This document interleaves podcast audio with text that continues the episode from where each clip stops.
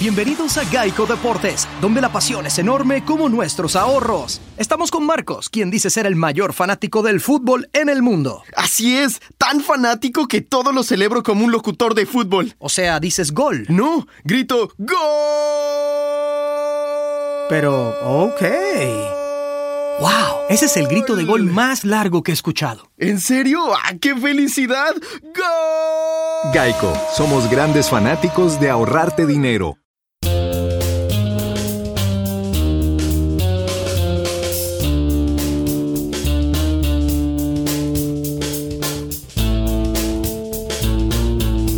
Empezamos el episodio número 20 de Sin Palomitas de Maíz. Llegamos al episodio 20 después de haberlo prometido muchas veces y estamos en remoto por el coronavirus y el aislamiento y la pandemia. Juan David y Felipe, ¿cómo están? Buenis. Marce, capítulo 20, 20 de marzo de 2020, no digo más. Qué bonito. Buenas cábalas. Volvimos, muchachos. Estamos de regreso y en remoto por primera vez. Y como siempre, hoy tenemos una invitada que es psicóloga, esteóloga y además es podcaster. Creo que es la primera vez que tenemos un podcaster en nuestro, en nuestro podcast y es Cristina Incapié, una muy querida amiga de, de, vieja data. ¿Qué recuerdos los que hemos hecho, Cristina? Hombre, Carlos Esteban, tantos recuerdos, claro que sí, desde caja de sorpresas, yo creo. No, y claro, fans de Cristina sí que la recordarán de, de vieja data, una vieja gloria. Sí, hay gente muerta ya y todo. Ay, tan lindo, gracias. De pronto eh, vuelvo, no nunca sabe. Ahora estoy haciendo podcast, de pronto vuelvo a la televisión. Ah, Así es, un episodio en remoto, el número 20 de Sin Palomitas de Maíz y empezamos este nuevo episodio. Sin Palomitas de Maíz. Bueno, empezamos, empecemos hablando de lo que está pasando en el mundo, de pandemia, de cuarentenas, de aislamiento. Creo que es el momento ideal para todo el que ve series, para encerrarse a ver series.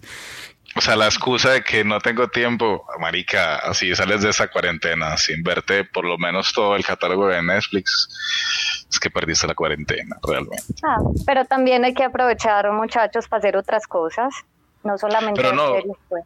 Este, salud este mental, por favor. Mi tema del día de hoy va a ser salud mental en, en todo lo que voy a hablar, entonces hay que ayudarle también a esta mente a hacer algo más que ver series. Vale, y entonces, ¿sí? ¿Qué? Los estudiantes se quejan, se quejan de que antes están estudiando y les están enviando más trabajo que cuando iban de manera presencial. Entonces les dice que vean series y, no tienen tiempo. Y pasa muy, muy teso es que las mamás, como los niños también, los de primaria y secundaria están en casa, entonces llevaron la escuela a la casa. Entonces, seguro hay gente muy, ya que están avanzada en educación como diferente, dice, parce, no, no duplique la escuela, no la lleve a la, a la casa porque los niños se van a aburrir y van a odiar la casa. Haga cosas diferentes. Entonces, no sé, también un poco de eso, como no saturarnos de Netflix, pero tampoco todo lo contrario, pues estudiar y recordar que la cuarentena es horrible, puede ser. Hay que hacer un plan variado. Yo creo que en la variedad está la, la clave para distraerse fácilmente. Hay que bañarse, primero hay que bañarse. Primero. Importante bañarse. Muy importante. El problema está donde nos quedemos en internet. Ahí sí llórela todo el mundo, caos total, ahí sí se enloquecen y salud mental al piso. Pero sí, sí, hay, todo el mundo está en casa, antes todos, todos estamos consumiendo y ya hubo una advertencia de la Unión Europea diciendo que, el, que Netflix, por lo menos no sé si leyeron, que le bajara la calidad un poco porque toda Europa estaba sentada viendo Netflix y yo he leído algo pasa con el con el ancho de banda, no sé Carlos si sabes. Sí, he leído es que Amazon, que, es el que provee la mayoría de los servidores, le como que ha sacado comunicados que ha contratado más gente para poder eh, como que en sus servidores donde están alojados muchos contenidos y se conectan muchos servicios como Netflix, poder garantizar que en estos momentos que va a aumentar la demanda, poder tener los servicios ahí. Pero yo creo que sí, hay que hacer ahí un balance balance, como una dieta de cosas que consumir, pero que también es el momento para que desatrasarse de cosas. Yo no, no, he podido empezar en estos días, ya, ya llevamos aislado unos cuantos, pero tengo una lista que ojalá llegue el momento de decir me voy a sentar a desatrasarme de, series que me ha recomendado Felipe en Sin Palomitas y no las he visto. ¿Como cuáles? Recomiéndenme a mí. No, es que hay muchas. ¿Cuál, como Ángel, Angel sin América, Pipe, ¿cierto? Una que, que nos reprochas que no la hemos visto. Sí, Ángeles de América es una gran serie con un montón de actores retesos y plantea la historia en los 80, en la época de la llegada del SIDA, en Nueva York y con Ángeles. Perfecta para Cristina.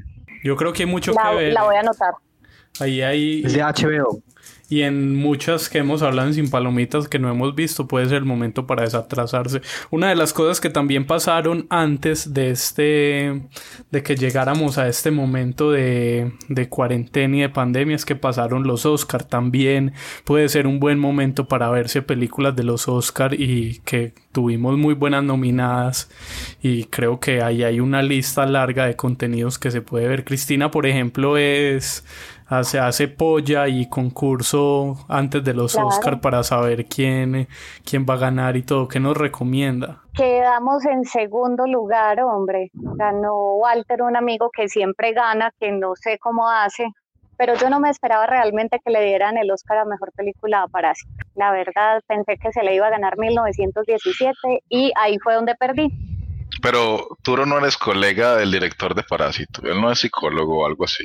No sé, es psicólogo, él es, Él es psicólogo, claro. Esa película es súper psicólogo. O sea, yo creí que Chris iba por ella hasta el final. No, no, no, me gustó mucho y efectivamente pues tiene un trasfondo psicológico súper bacano y muy teso, pero, pero Hollywood es Hollywood y yo en la polla ya no le apuesto tanto al corazón. Yo también pensé que iba a ser 1917, pero ahí hay mucho que ver porque las nominadas por lo menos a mejor película creo que todas tenían ahí un nivel que, que vale la pena sentarse a ver en estos días.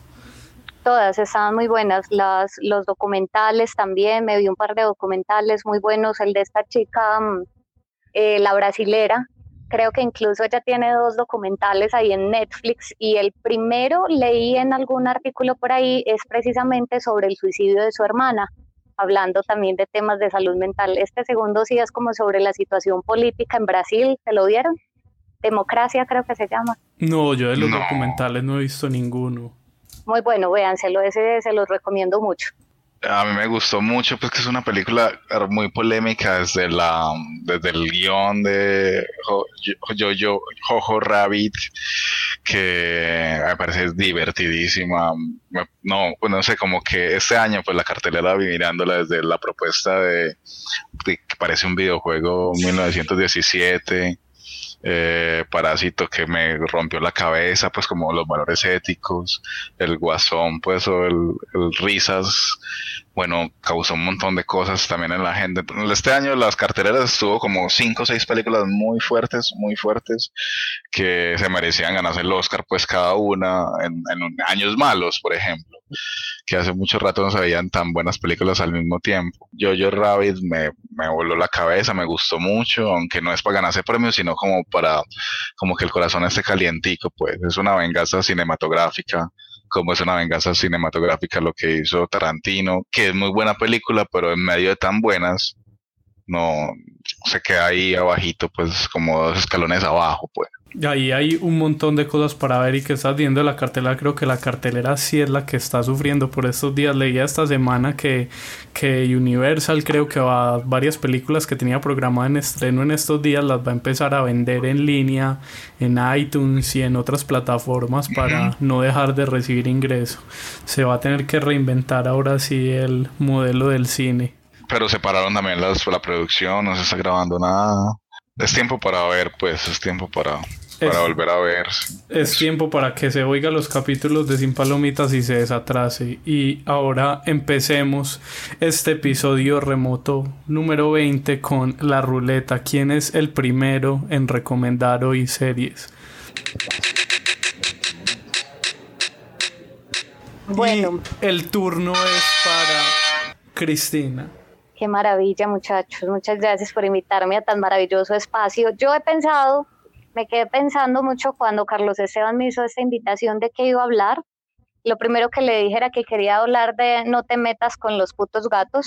¿Se la vieron? Nos dejó muy mal. Hablamos de ella en el episodio anterior que Vanessa la trajo para hablar y todavía estamos pensando en los asesinos de gatos. Tremenda, tremenda. Yo ando muy encarretada viendo mucha serie documental. Eh, me vi hace poquito, la última que me vi fue una que se llama Justicia con pucha, se me fue el nombre del niño. Es el caso de un, un, niño no, no. Pues, yo la vi, que es colombiana, ¿no?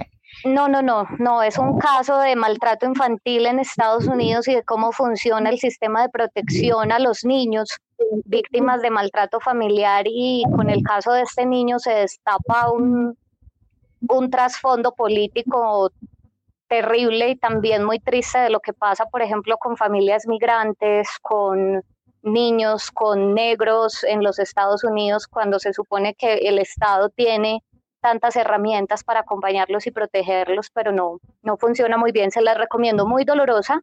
Para quienes estén sensibles en estos días, no se las recomiendo porque es tremendo el tema de maltrato infantil que hay en esa serie. Pero, no vas a hablar de qué serie. No, entonces pensé. Nos antojó y no nos dijo el nombre. no, cuando, cuando Carlos me dijo que ya se habían visto la de los gatos, entonces me quedé pensando que otra cosa me ha parecido interesante. Em, pensé también en varios temas que creo que son importantes actualmente y pensé ahorita que estábamos hablando de la cuarentena que por qué no es una muy buena invitación para que las mamás y los papás, los adultos se sienten con sus jóvenes, con sus adolescentes eh, a ver Sex Education, muchachos. Qué cosa tan hermosa es Sex Education. Pero una pausa ahí, ¿crees que Sex Education es una serie de para que se siente el papá con el hijo a verla y a explicarle, ve a mi hijo, vamos a ver esta serie que se llama Sex Education?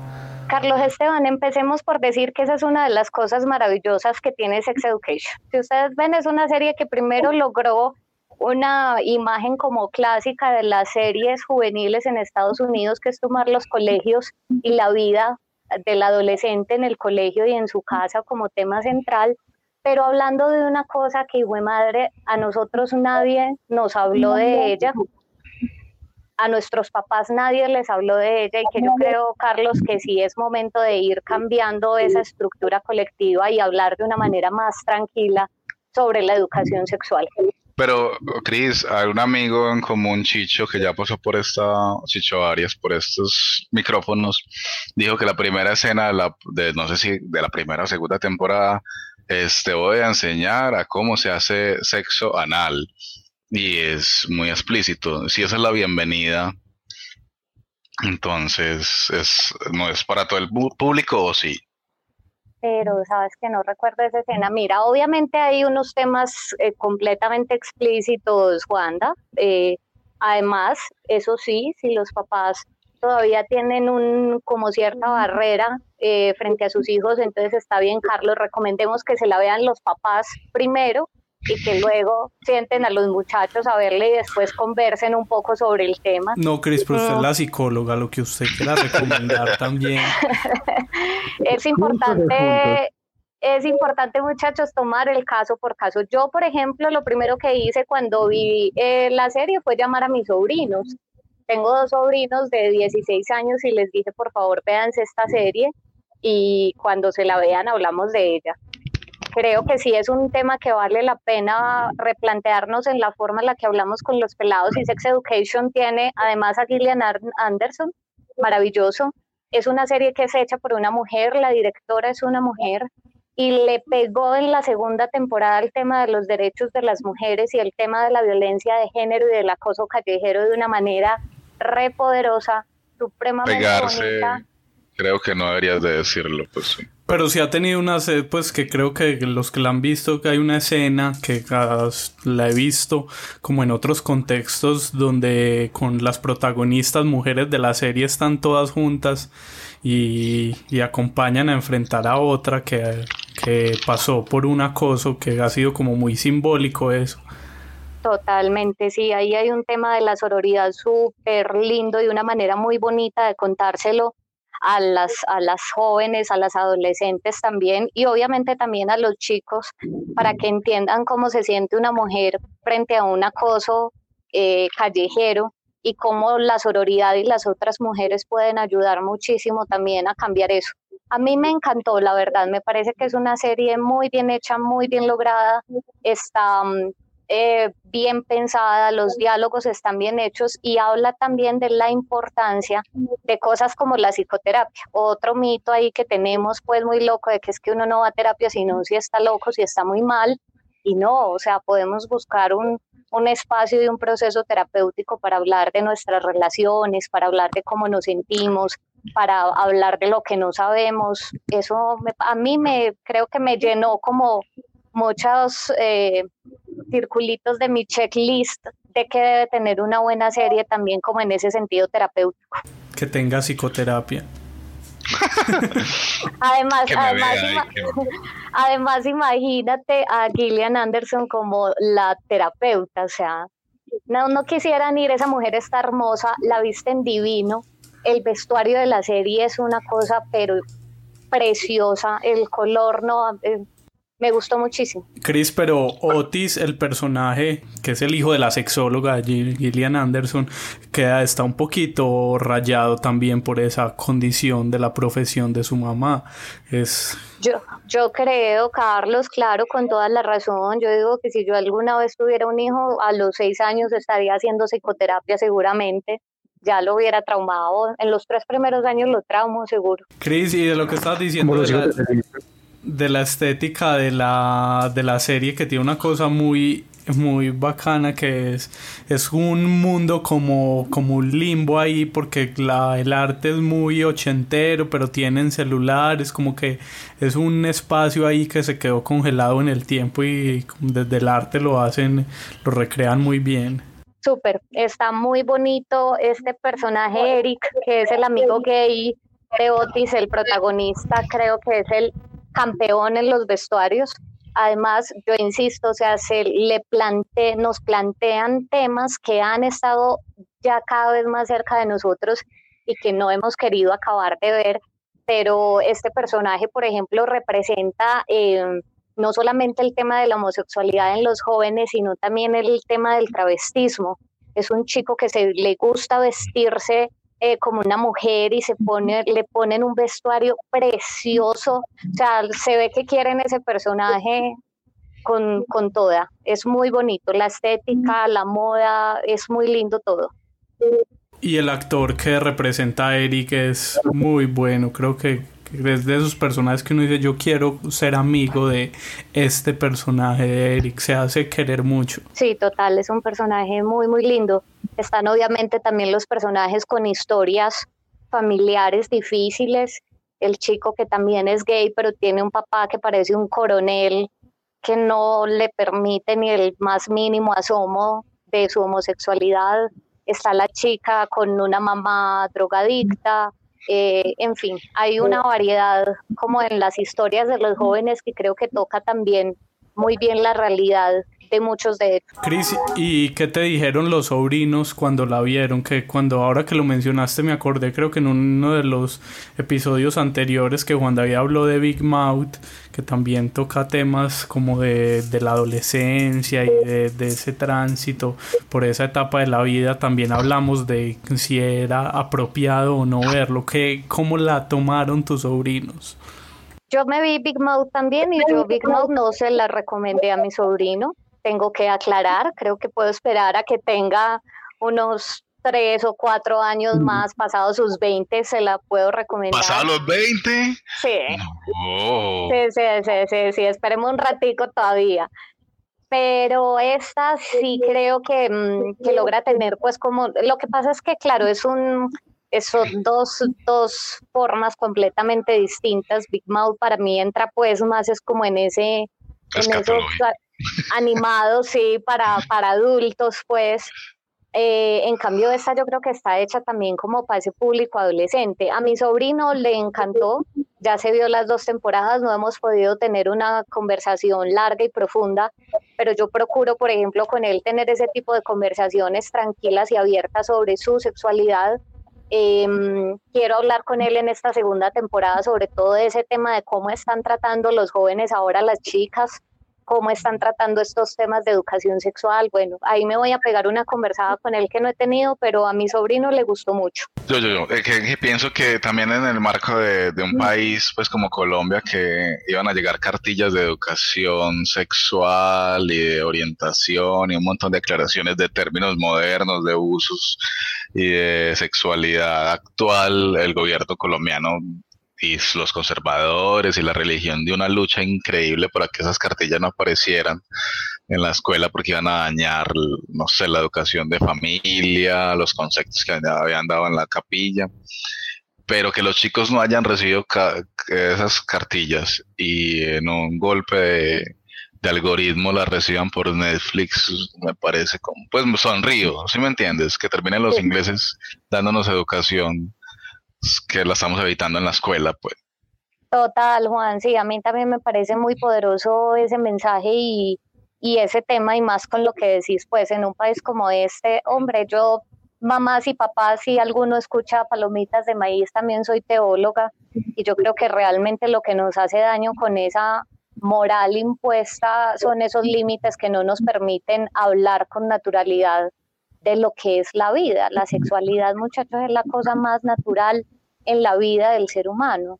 O sea, el, gran éxito, yo tenía una profesora en la universidad que decía que el gran éxito de Freud fue hablar de lo que habló en el momento histórico en el que lo hizo, porque, mm, porque la sexualidad en esa época sí que era un tema mucho más tabú y yo creo que ahora estamos llamados a replantearnos de nuevo ese tema de la sexualidad porque están apareciendo otras formas y yo creo pues que el, ese Dios del que hablamos tanto los teólogos y los cristianos, para mí es un Dios que nos da el gran regalo de la libertad, hombre, y de un cuerpo para que lo vivamos con libertad y con plenitud. Creo que eso del miedo, de la culpa, del castigo sobre el cuerpo ya está también mandado a recoger. Una pregunta, Cris, ¿queda abierta para una tercera temporada o esto es un final ya dos temporadas? O qué va a pasar ahí? Pipe, ya dijeron que iban a hacer tercera temporada, ahí por ahí he leído algunos comentarios. Eh, para todo parece indicar que lo que decía Carlos ahora de esta escena de las chicas eh, frente al tema del acoso y del abuso callejero fue tan poderoso que las mujeres, eh, digamos que el protagonista es Otis, el protagonista de la historia, pero estas chicas pasaron a tener un plano más protagónico en esta segunda temporada, entonces están debatiendo un poco si la tercera temporada debe estar más centrada en el tema de las mujeres o si Otis va a seguir siendo el protagonista. Tengo que, reconocer que no me la he visto, pues esta es la segunda vez que escucho en este podcast la recomendación y nos hágale, Cris, sígame convenciendo. Véasela, véasela, Juan. Pero yo ya crecí, ya no soy adolescente, además estoy solo, entonces no sé para qué, qué, quiero educarme. No, no importa, hombre. yo creo que además, Juanda, ese es un tema del que a nosotros, nosotros tuvimos que ir aprendiendo. Entonces no nos la sabemos todas. Estos pelados nos están enseñando cosas nuevas también sobre ese tema de, de lo que significa ser hombre, de lo que significa ser mujer, tener un cuerpo, decidir cómo portar el cuerpo, cómo vestirlo, mm, con quién relacionarme. Eso me parece que es muy poderoso como adultos que podamos ver también lo que están haciendo los jóvenes ahora con esos temas. ¿Te convencí, cierto? Pues sí, no, sí, sí, sí, sí, claro, obvio, toda la gente de los mil que nos escuchan diario no, están dándole play. creo que ahí quedamos antojados y como decía Juan ya habíamos hablado de ya hace un año con la primera temporada ahora hay dos disponibles en Netflix y creo que nos podemos ir con el tráiler de Sex Education para que se terminen de antojar. Véansela, véansela y me cuentan consultas por Skype. Daños cerebrales con, con Chris.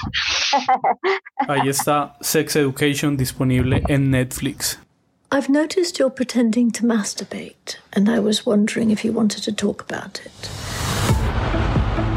Oh, I wish my mom was a sex guru. So, why don't you start by telling me your earliest memory of your scrotum? Trust me, You don't? No, I love you so bad. This is a new frontier, my sexually repressed friend. Our chance to finally move up the social food chain. Love you so bad.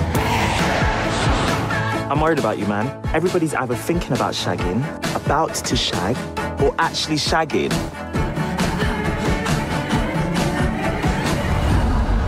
The students at the school need your help and we need their money. I'll deal with the business end of things, and you can do the therapy. Therapy? Yeah, sex therapy. Like your mum. Wow, sex therapist. This could be awesome. Well, you could be popular. I might have a mild to moderate crush on me. I'm addicted to wanking. My pubes are out of control. I wish I could be a normal kid with a normal dad, with a normal dick. Here for the best two years of our lives.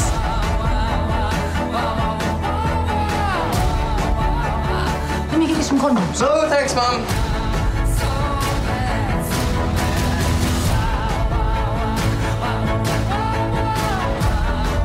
Stay out of my life.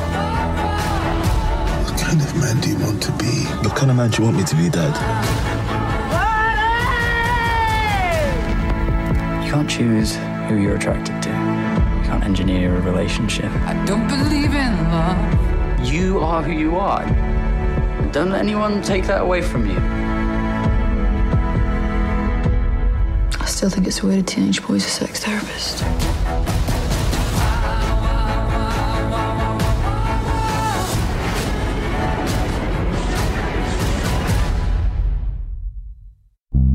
Sin palomitas de maíz. Ahí estaba Sex Education, que la pueden ver en Netflix, y ahora nuevamente la ruleta. Y ahora es el turno para Felipe desde Copacabana, Antioquia. Hola, ¿cómo están? Eh, hoy quiero hablarles de una serie que en algún momento alguien de Pasto nos recomendó. Ya me lo había recomendado mucha gente también. Y creo que esas recomendaciones valieron mucho la pena. Porque hace muchos meses no disfrutaba tanto una serie. Digamos que las últimas series que me veía de pronto era por recomendaciones, pero no las disfrutaba tanto y digamos que esta de principio a fin me gustó con todos sus puntos y giros dramáticos que durante cada temporada nos sorprendían y porque el final me hizo llorar un poco. Estoy hablando de una serie que se llama The Good Place o El Buen Lugar. Desde Pasto nos habló, nos habló Madame Web hace un añito más o menos eh, cuando eso no se había terminado la tercera temporada, creo, nos habló como hasta la segunda o tercera temporada. Eh, fueron cuatro temporadas increíbles. La, la, temática es una chica que se muere y llega al lugar del más allá y se da cuenta que ella no debería estar allá, en ese buen lugar, porque ella no fue tan buena en la tierra. Bueno, y empiezan a pasar una serie de cosas una serie de personajes que aparecen con ella, digamos que son cuatro personajes muy interesantes. Uno es un, un DJ que en la, la, otra vida aparece como un monje tibetano. Eh, hay otro que es un filósofo. No, no te aguantas sin decir spoilers. Sí. No, estoy describiendo, estoy describiendo los personajes un poco. Y está, está una celebridad que se llama Tahani, que en otra vida pues hacía un poco de, de sí, de eso que es en la celebridad. La pared Hilton, la pared Hilton India. La pared Hilton India y se parece. Sí, sí, sí. Y digamos que estos personajes llegan a un, se encuentran en un vecindario que crean en el, en el más allá para que vivan, para que vivan y puedan hacer el resto de la eternidad allá.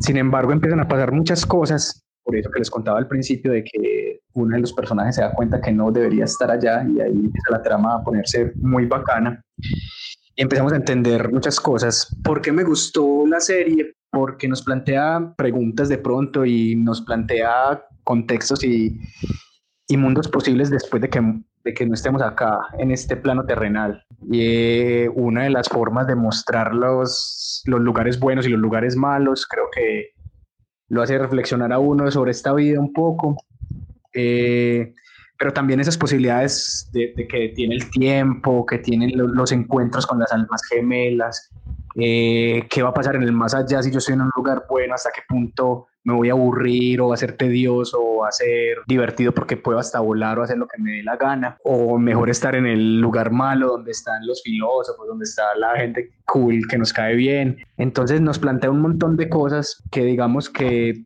que nosotros desde, desde otras series de pronto no nos habíamos plantado desde la televisión y más porque lo plantean desde una comedia, una comedia que, que logra su cometido un poco desde, desde el humor, desde el sarcasmo, desde, desde algunos chistes negros y chistes de contexto, pues cielo, tierra, moral, ética y todo eso, pero que funciona muy bien. Pero que eso creo que es en Good Place, pues eso que estás diciendo de, del género porque lo que pues uno le cuentan esto que nos acabaste de decir que es muy filosófico de la vida después de la muerte, de lo bueno, de lo malo, pero si le dicen que es una comedia creo que cambia todo lo que uno se puede imaginar de, de lo que plantea Good Place. Es que ya hace tiempo no veía una serie, qué pena Pipe me la interrumpe en la serie, en la reseña, pero es como de las series que más filosofía eh, he visto que que tira en serio, mucha filosofía. Entonces llegas al cielo y hay un letrero que te dice todo va a estar bien. Y a partir de ahí, con el personaje, que, ¿cómo se llama el personaje, Pipe? Eleanor. Ella, Eleanor, es una mala, o sea, ella es una mala persona, una hijo de puta. Y llega al cielo por, por, por, cosas de la vida, por cosas de que pasan con Dios, que Dios es misterioso. Y entonces se ríe uno mucho porque realmente la está cagando todo el tiempo. Entonces es muy divertido.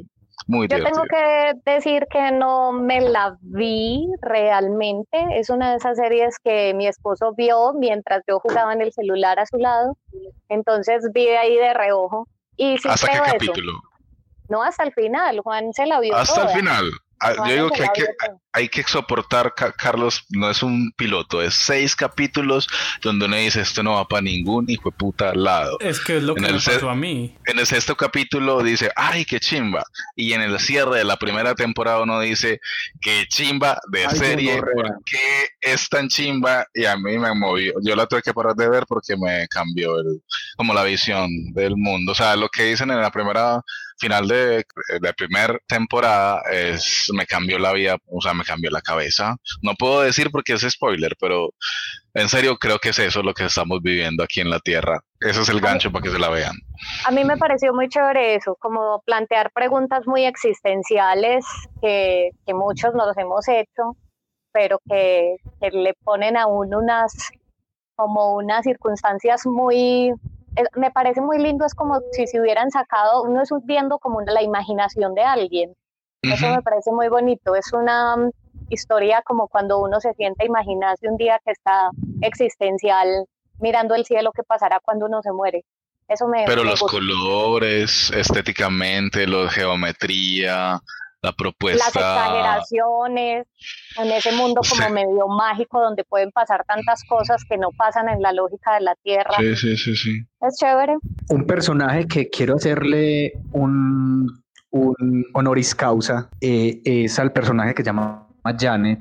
Creo que es uno de los ah, que últimamente dejan alto los personajes personajes secundarios, que es un robot que tenemos en el más allá y que nos puede cumplir cualquier cosa que necesitemos. Janet, necesito agua y Janet aparece y te da un vaso con agua. Janet, quiero volar y Janet te ayuda a volar. Es un Siri Janet, quiero... mejorado. Es un Siri es un Siri con Rappi y con un montón de cosas más porque ella nos hace cosas entonces y, es una Wikipedia también.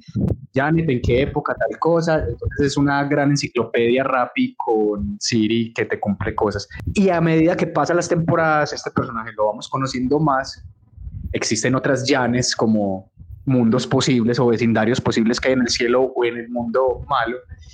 Y, y es un personaje muy poderoso porque si bien es un robot, también a través de ella podemos reflexionar ciertas cosas del amor, de, de, los deseos del otro, de cumplir ciertas cosas.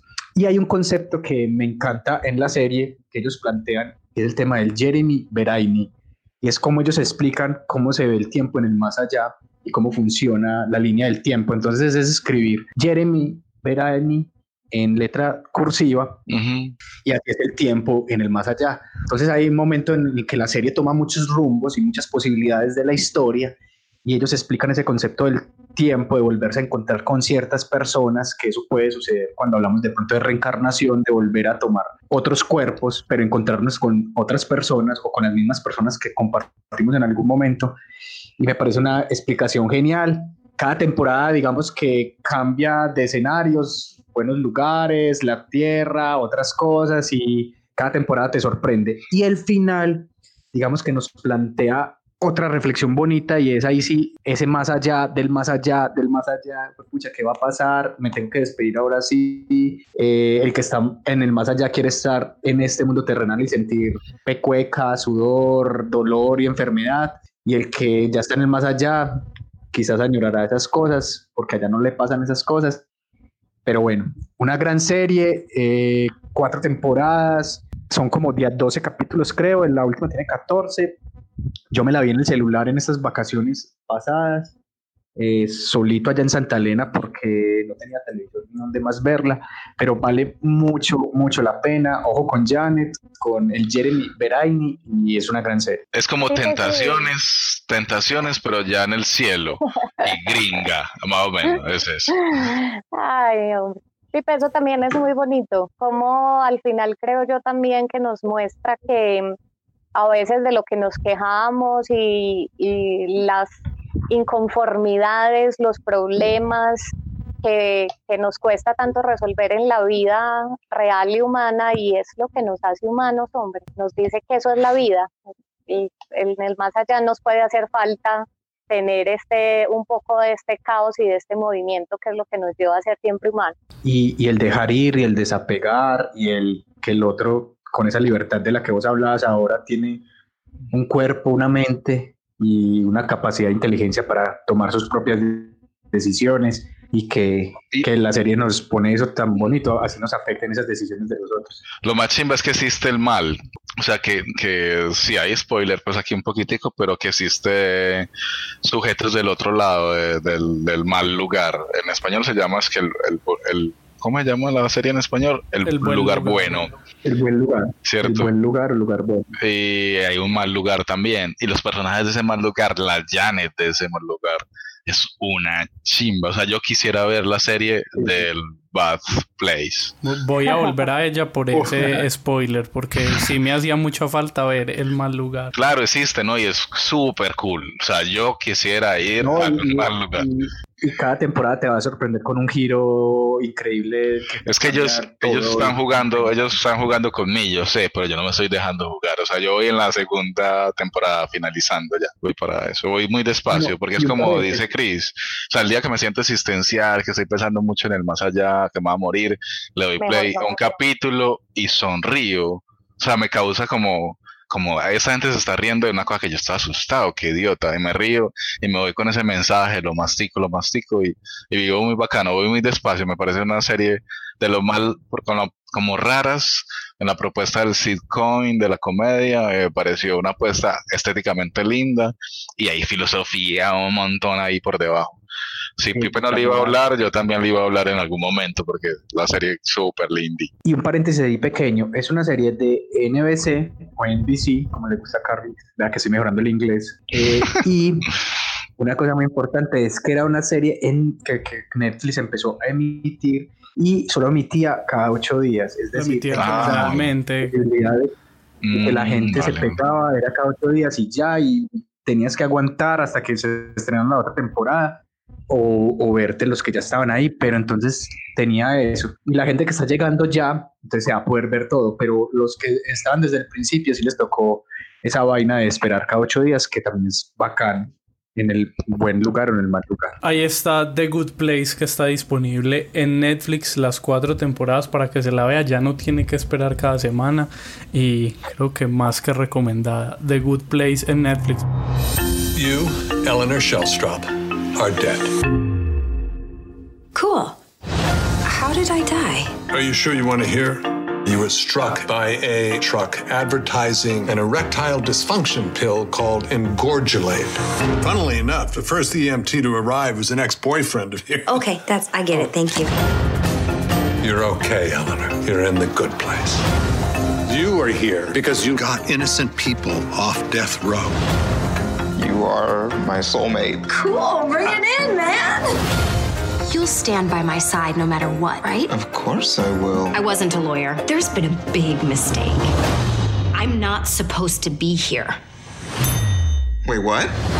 Are you sure this isn't you? They got my name right, but nothing else. Somebody royally forked up. Why can't I say fork? If you're trying to curse, you can't hear. That's bullshit. Tell me one good thing that you did on Earth. Do you have a second to talk about the environment? Do you have a second to eat my farts? Oh.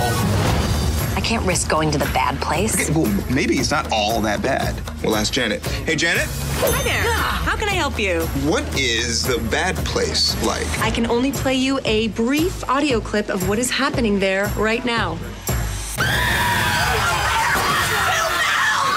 Well, it doesn't sound awesome. Sin palomitas de maíz. Ahí estaba The Good Place, que está en Netflix. Y antes de seguir, es el momento de despedir a nuestra invitada podcaster. Chris, muchas gracias por acompañarnos. ¿Y dónde te escuchamos en otras, en otros feeds de podcast? Hombre, sí, muchas gracias a ustedes. Muy chévere hablar de series y de todo lo que nos gusta, como nos gusta a nosotros, además ver televisión y ver cine. Pero sí, Carlos, hace un ratico venimos haciendo un podcast de salud mental y de cómo funciona la mente, una idea que tenemos en esta familia ya hace un buen rato y que ahora estamos aprovechando además las épocas de cuarentena para hacer unas entrevistas, entonces me voy a ir a hacer un capítulo de mentes.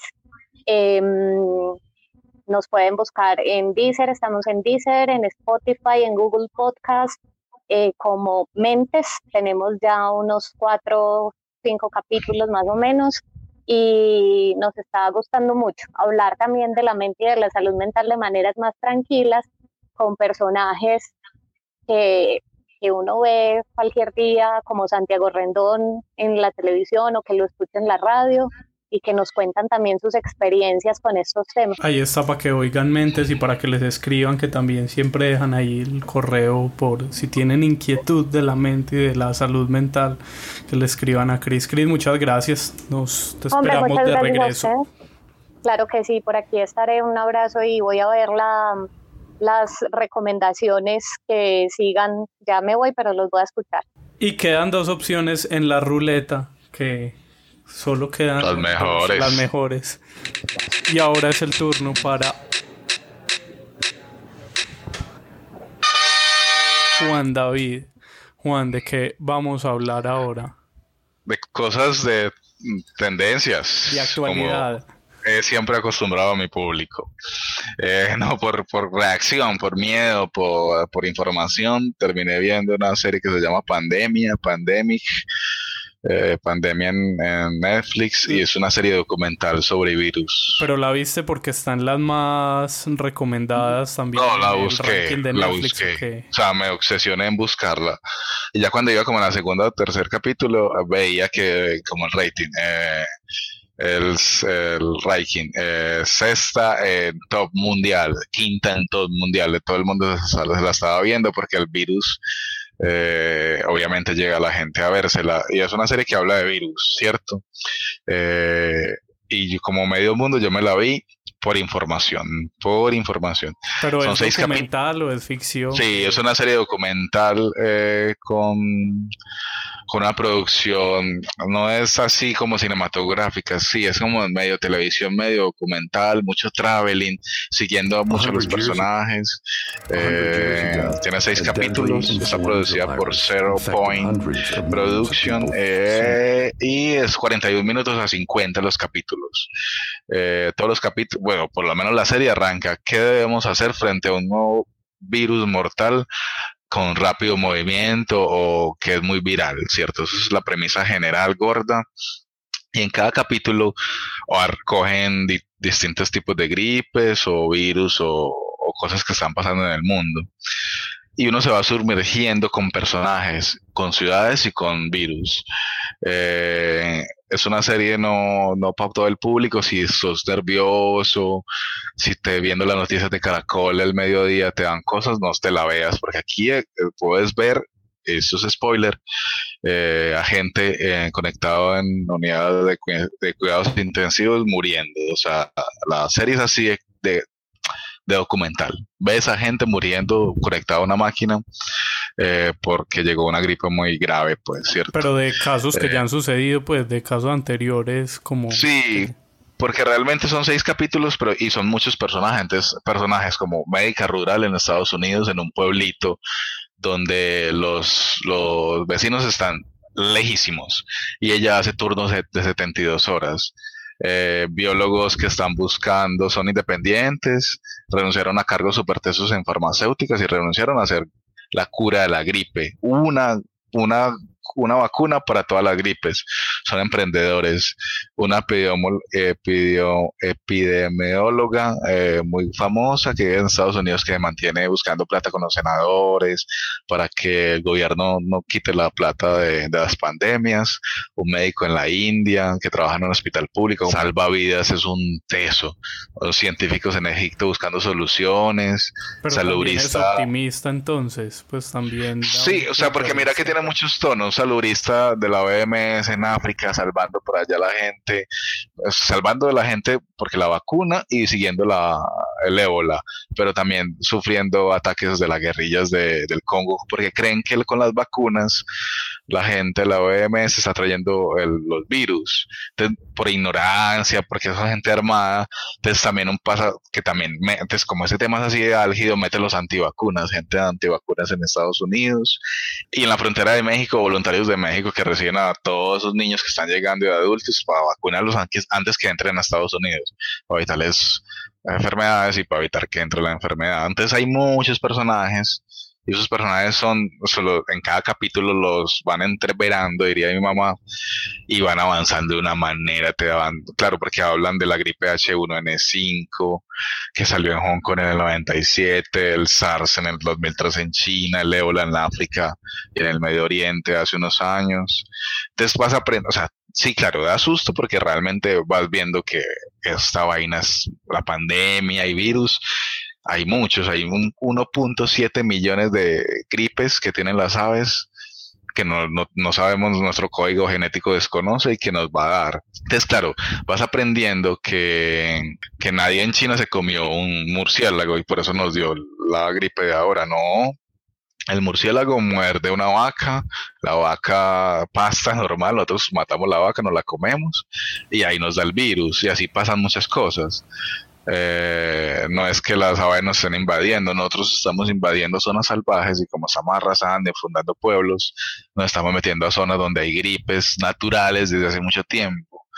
Entonces hay un montón de datos, claro, es una serie uh, que uno se asusta, pero se asusta con datos, eso es bacano, ser sabio asustadito, una cosa así, eh, como cosas que se me escapen, que puede ser... Eh, que, dependamos en su gran mayoría eh, que la vacuna dependa de Bill Gates y su fundación. La de este momento, la que... Sí, no, y la de todas las gripes, porque realmente están buscando, porque vale mucho, están apenas haciendo la, la prueba en animales, porque hay como siete tendencias de gripe. Ahí está la aviar, está la, que es la influenza, está ahora los corona, que son SARS. Y son muchos, pues váyanse a la serie para que aprendan, para no abrumarlos con malas pronunciaciones.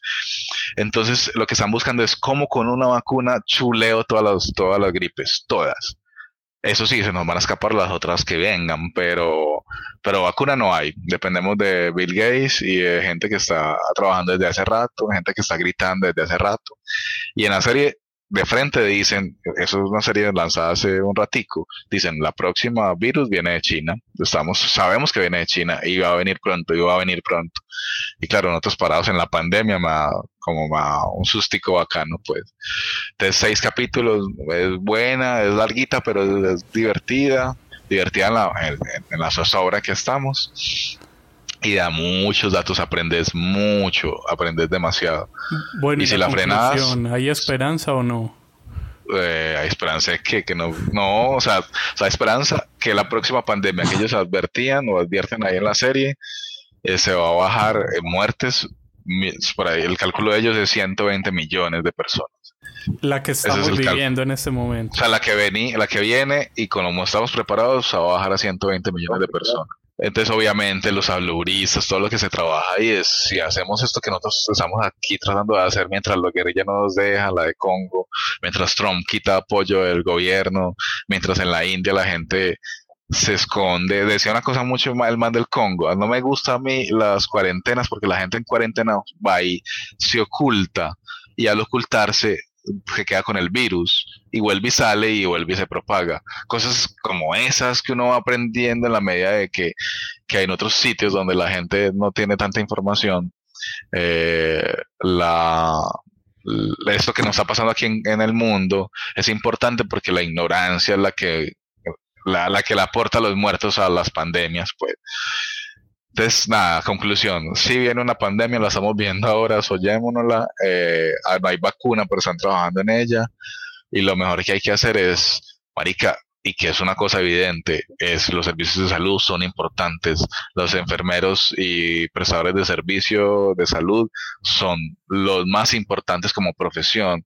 Ni el futbolista, ni Paris Hilton, nada, esa gente son unos bobos ahí que están en el show, en el espectáculo, ganan mucho dinero por, porque el mundo ya lo construimos así, pero los importantes son otra gente. Lo importante es que la gente tenga acueducto.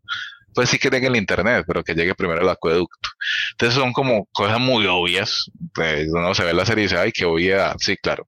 Ahora, en el mundo de ahora, estamos viendo que la obviedad es lo que nos va a salvar. Entonces, no, es como terminé con menos miedo, ¿sabes? Como terminé como muy, como con muchos datos y, ah, qué huevas somos como humanidad. Es como nuestra, pues como mi, mi eh, conclusión. Y puede ser mejor opción que estar viendo noticieros que están repitiendo lo mismo hace varios días y sumando como... No, puede ser hasta más peor eso de los noticieros, causa también más pánico. Sí, por eso, que es mejor opción informarse y saber realmente qué está pasando si la serie da una perspectiva objetiva.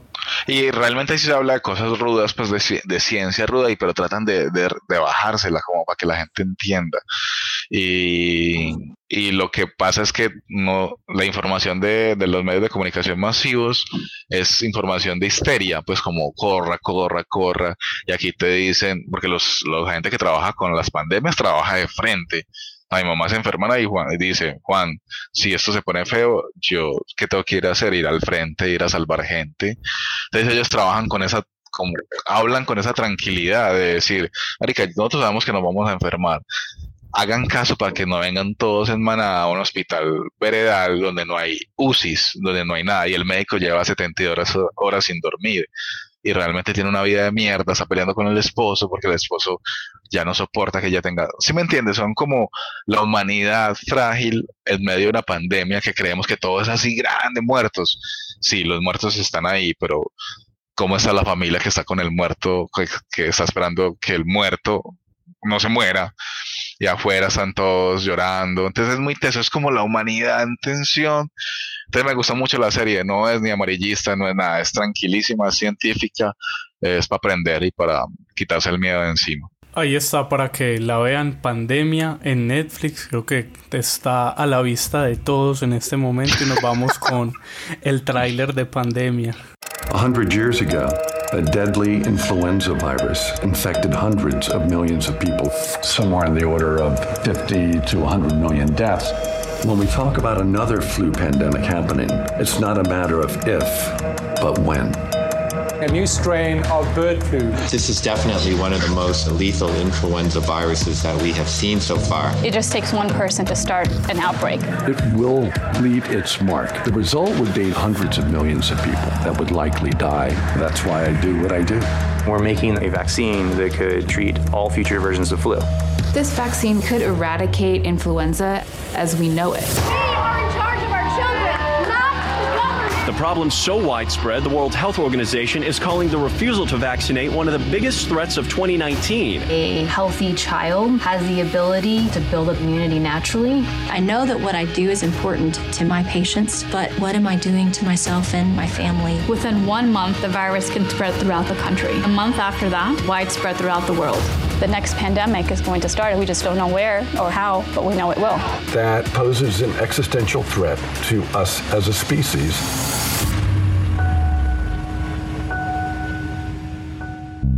Sin palomitas de maíz. Que ahí estaba pandemia para que la vean a propósito de estos tiempos. Y ahora no queda ninguna otra opción. Voy a hablar yo y como siempre tengo preguntas para ustedes. Felipe. para empezar. Para empezar, claro. Felipe es papá, ¿cierto? ¿Papá de cuántos? De dos grandiosos hijos. ¿Y ¿Te acordás el momento cuando te enteraste, cuando te contaron esa noticia de que ibas a ser Sí, papá? de los, dos, de los- de los dos momentos me acuerdo bien. eh, el momento en donde estaba y lo que estaba viviendo. ¿Y qué, qué cambia ahí dentro de uno? No, en uno, en el primero, que fue hace 12 años, ya 13, fue como, ya 14, porque es un- uno cuenta un año antes. Fue como alguien que queríamos traer al mundo, entonces fue una sorpresa como, ay, parce, ¿ahora qué vamos a hacer? Con el otro fue una sorpresa también porque supuestamente la mamá del chico no podía tener más hijos, entonces fue una sorpresa bonita, también una especie de milagro. Entonces con las dos, con una fue como, ¿qué voy a hacer? Que estaba igual muy joven y con la otra que chimba, no me lo esperaba, bacano, vamos a. Y yo de la serie que les voy a hablar creo que habla de ese sentimiento que acabaste de decir del ay parce y ahora qué vamos a hacer.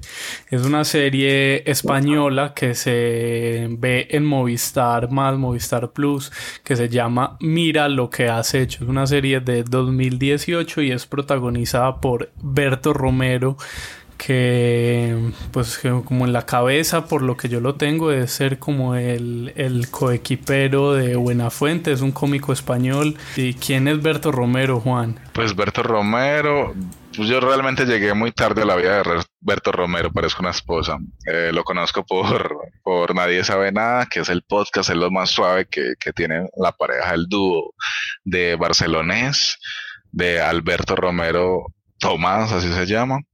Y él tiene, él trabaja con una compañía, él trabaja con Berto en Leitmotiv también, eh, hace, tiene varias películas y tiene un colectivo, lo estoy buscando. Una empresa que se llama El Terrat. Cierto, son, pero también hace, hace teatro, cierto, no, es Terrat es Sí, donde sí. hacen Pero en, contenido pero en el audiovisual. Terrat también hacen, producen teatro. Entonces todo el tiempo él está en teatro, él está en televisión, él está en radio, él está creando cuando no está dando la cara. Es una máquina de producir contenido. Y es un cómico también como reconocido en España. Creo que últimamente pues también con la aparición en programas y lo que hacen para la cadena SER tiene como un cierto reconocimiento. Entonces, sí, sí. mira, y es papá de tres hijos. Exacto, y esa es como la parte importante. Entonces, mira, lo que has hecho es una serie que empezaron ellos a desarrollar cuando como que tienen una alianza muy fuerte su productora, el Terrat, con Sí. Movistar. Entonces les dicen que tienen por hacer y tenían algo ahí guardado, escrito, que era Mira lo que has hecho, que es una serie que trata sobre Berto, Berto como Berto, mm, es un personaje ahí también con... Él dice que tiene cosas de ficción, pero el personaje es Berto Romero, como el, el cómico español.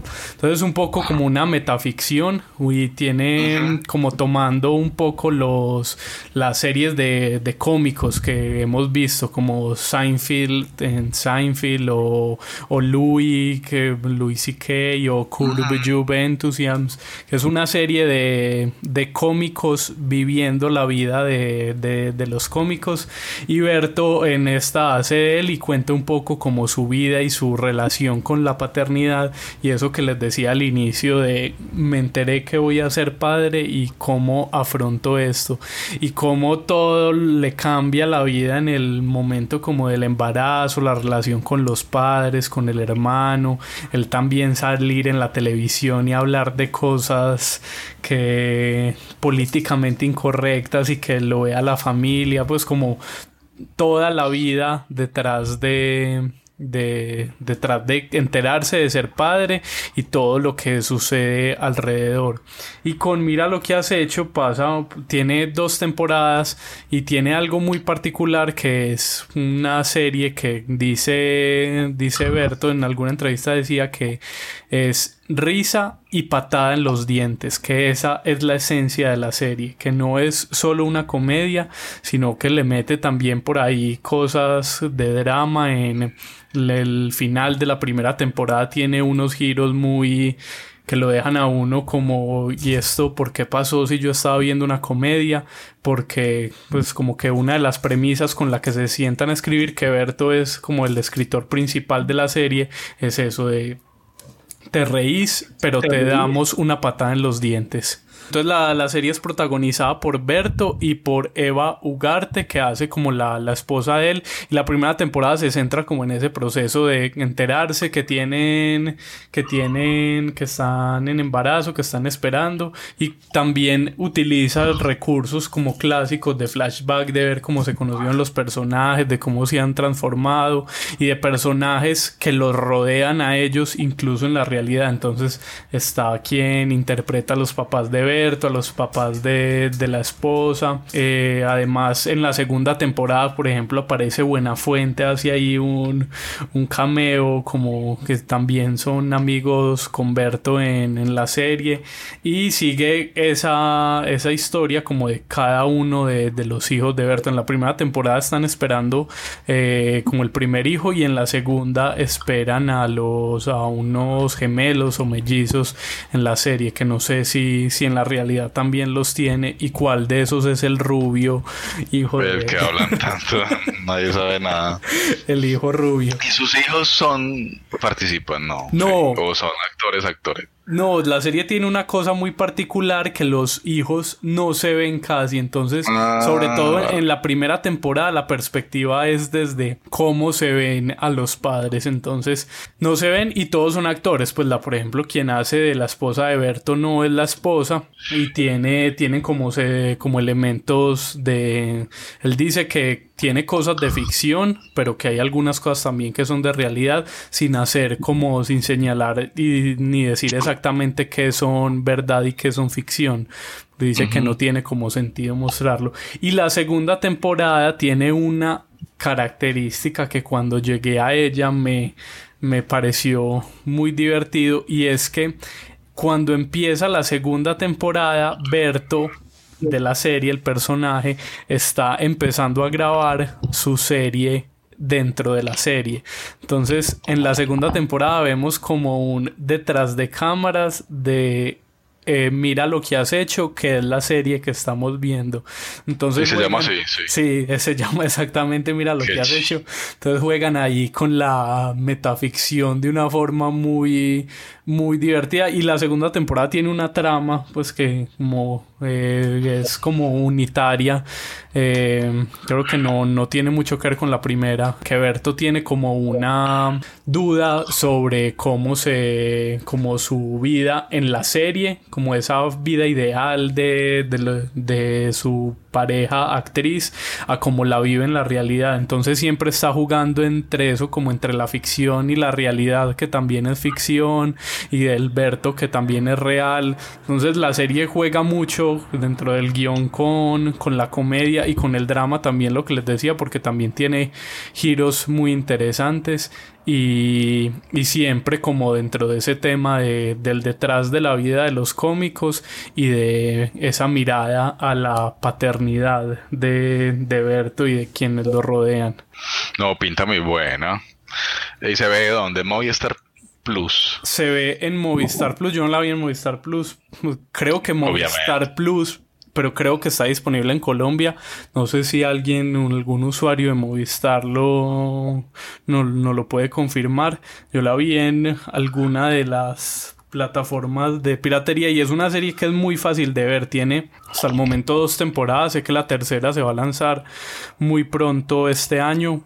Había leído que en febrero. No sé si está retrasada o si ya se lanzó en España.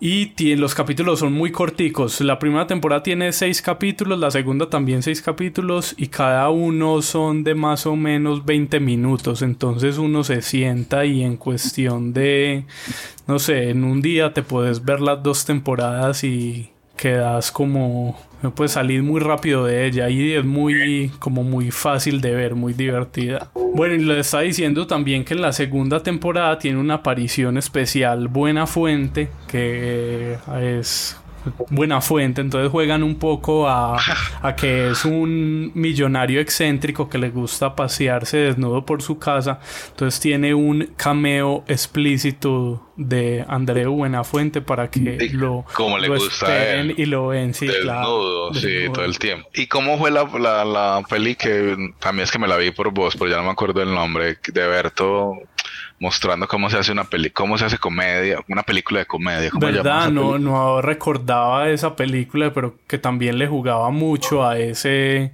a ese asunto de, de la metaficción, porque era también la película detrás de una película. Y, dio muchas claves de comedia, o sea, como cómo ser comediante, cómo estar en un plato y que tienes que pelear con un montón de gente. Entonces es como un humor muy audiovisualero, como si haces audiovisual, te, te va a gustar porque, porque realmente estás navegando ahí, como se... Eh, algo muy gordo era el nombre, Juan. Algo muy gordo, todo el tiempo Siempre, pero no había pensado como eso, como la reflexión alrededor de la comedia. Eh, pues eso es, eso es.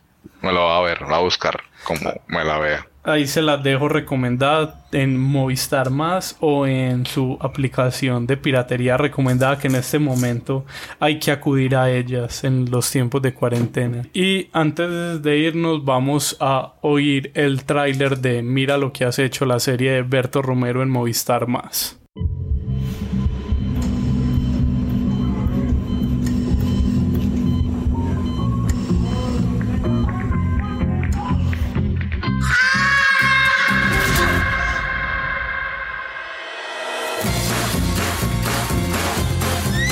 Puedes ir tú, por favor? Que mañana tengo bolo en Bilbao. ¿Y? Pues que si no duermo mis horas no estoy al 100% y luego el público lo nota. ¿Sabes lo que pasa? Si yo voy a trabajar un 60-70%. La muerte, Alberto. La muerte. Tranquilo. Quítale algo, es que está calorado, que no lo ve. Y luego salen a la calle y lo pillan todo. Le dais demasiados brazos al niño.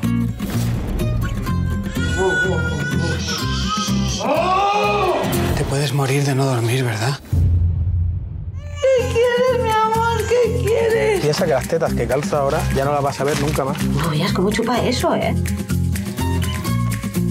Espera, es que me la he pelado yo en el váter hace un rato. Holística, Waldorf o Montessori. Siempre se acaba imponiendo tu criterio. ¡Eso no es verdad! ¡No! ¡Siempre impongo mi criterio! Holística, ¿no? Montessori. Montessori, sí. Yo también lo pienso. Pensábamos que se había dado un golpe en la rodilla. ¿Qué hacemos? ¿Le curamos la infección con homeopatía? Llamamos a Laura y que traiga un chamán.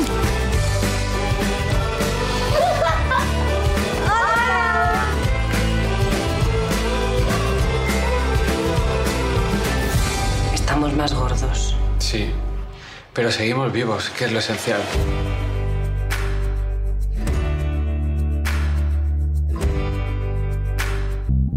Sin palomitas de maíz. Y esto fue el episodio 20 de Sin palomitas de maíz. Felipe, Juan Yo tengo un recomendado final, una cosita chiquitica que es una cosa de, David Lynch que se llama What the Jack Do, eh, que es 17 minutos como le gusta a Felipe, cosas cortas.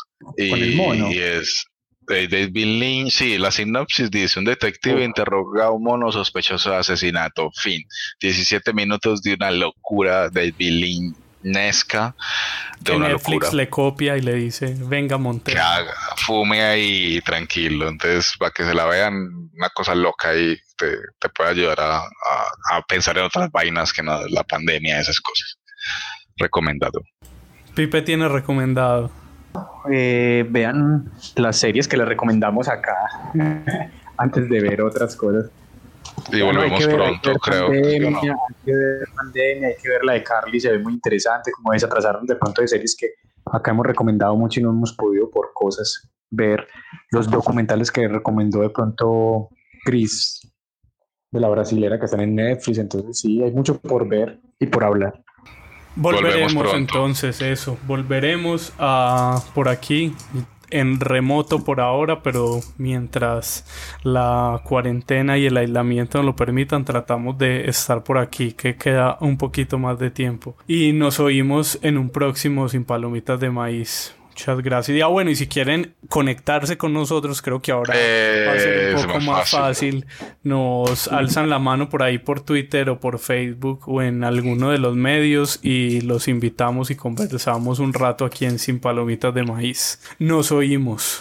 Chaito. Sin Palomitas de Maíz. Dan, so glad we were able to meet today. Thanks for coming over. Whoa, what's that? Pretty awesome, right? It's my new FlexiSpot E7 Pro Plus standing desk. Goes from sitting to standing with the push of a button. You know, I've been thinking about getting a desk like that. I have back pain from being in a chair all day, but I feel like they're either cheap and flimsy or crazy expensive. That's why I went with FlexiSpot. This desk is super sturdy but totally affordable. The base is made of automotive grade carbon steel. Sit on it. Oh, okay. Hey, this is cool. All right, I want in on one of these. Where do I find FlexiSpot? Just go to their website, flexispot.com, and go right now because they're giving an extra $80 off their already low prices. Go to flexispot.com and use code 80OFF to get an extra $80 off the E7 Pro Plus standing desk, backed by an industry leading 15 year warranty. Don't wait. This special offer will not last long. Go to flexispot.com and use code 80OFF. That's F L E X I S P O T.com. Go to flexispot.com Stamps.com now.